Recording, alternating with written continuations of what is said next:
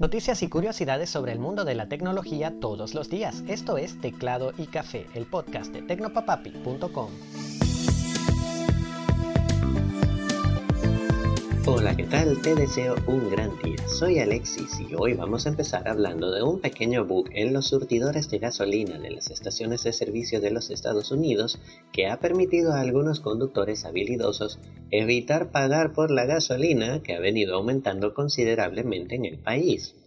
Según el tipo de surtidora, las personas pueden explotar un descuido de los propietarios para llenar el tanque sin pagar.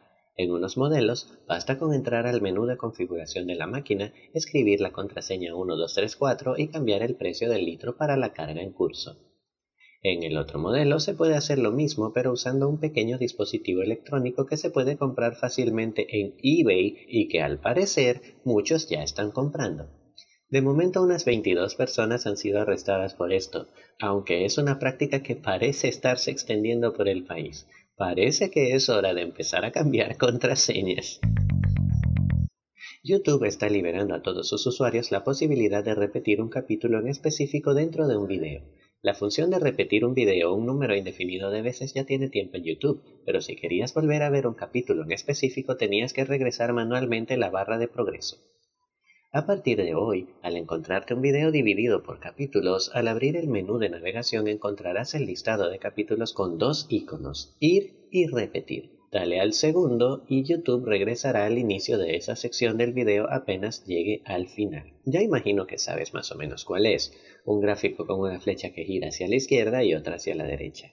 Es una opción muy útil si estás siguiendo algún tutorial o si quieres repetir una canción en esas compilaciones de canciones que abundan en la plataforma. Cambiamos de tema. El rover Perseverance se ha encontrado con un nuevo objeto extraño en Marte. Una de sus cámaras captó una fibra rara que pareciera ser una maraña de tela enredada.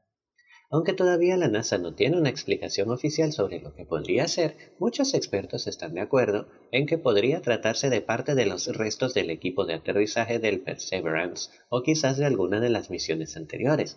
Eso no sería raro, pues ya Perseverance se encontró antes con una manta térmica que formaba parte del equipo que la NASA utilizó para que el aparato descendiera en el planeta rojo. Sea lo que sea, una cosa sí queda científicamente comprobada. Los humanos no hacemos más que dejar basura donde quiera que vamos. Mojang no está dispuesta a permitir que Minecraft se convierta en una caótica máquina de hacer dinero, lo que ha demostrado ser problemático en la mayoría de los juegos creados para tal fin. El estudio decidió prohibir cualquier tipo de integración de NFTs con el juego, por lo que no se podrán usar ni dentro de él ni en servidores para jugar por Internet. Tampoco se podrán ofrecer pieles, objetos, mundos o cualquier otra modificación usando esa tecnología. La integración de NFTs dentro de Minecraft no es algo que soportaremos o permitiremos. Los NFTs no son inclusivos con nuestra comunidad y promueven escenarios de los que tienen y los que no, dijo el estudio en un comunicado. Es lógico que Mojang adopte esta posición, considerando que en los últimos años se ha esforzado por convertir a Minecraft en un videojuego educativo y familiar que promueva valores positivos en sus jugadores. Los NFTs podrían poner en peligro esa imagen. Vistazo al pasado.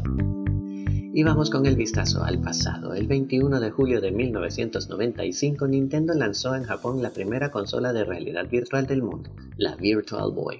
El dispositivo fue creado por Gunpei Yokoi, creador de la Game Boy y de la saga Metroid. Se trataba de un casco con un visor de pantalla monocromática que proyectaba imágenes en tres dimensiones a los ojos del jugador. La interacción con el aparato se hacía por medio de un controlador conectado a la consola por un cable. La Virtual Boy prometía ser una revolución para su época, pero la verdad terminó siendo un fracaso que solo vendió 770.000 unidades. Su fracaso se debió a lo incómodo y difícil que resultaba usarla, a que no tenía una pantalla a color y de paso a que era 70 dólares más cara que la Game Boy, más cómoda y fácil de usar y con montones de buenos juegos.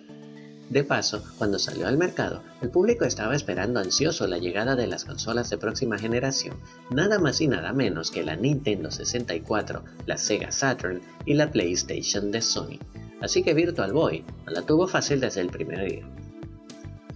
Y con esto llegamos al final del episodio. Gracias por acompañarme. Teclado y Café es un podcast narrado y producido por Alexis López Abreu en San Juan de los Morros, Venezuela, que puedes encontrar en Apple Podcast, Google Podcast, Pocket Cast, Anchor e iVoox. Ahora también en YouTube. Puedes escribirme tus comentarios, dudas o sugerencias a través de arroba tecnopapapi en Twitter, Facebook, Instagram y TikTok o por medio de un correo electrónico a hola arroba. Un super abrazo y hasta mañana.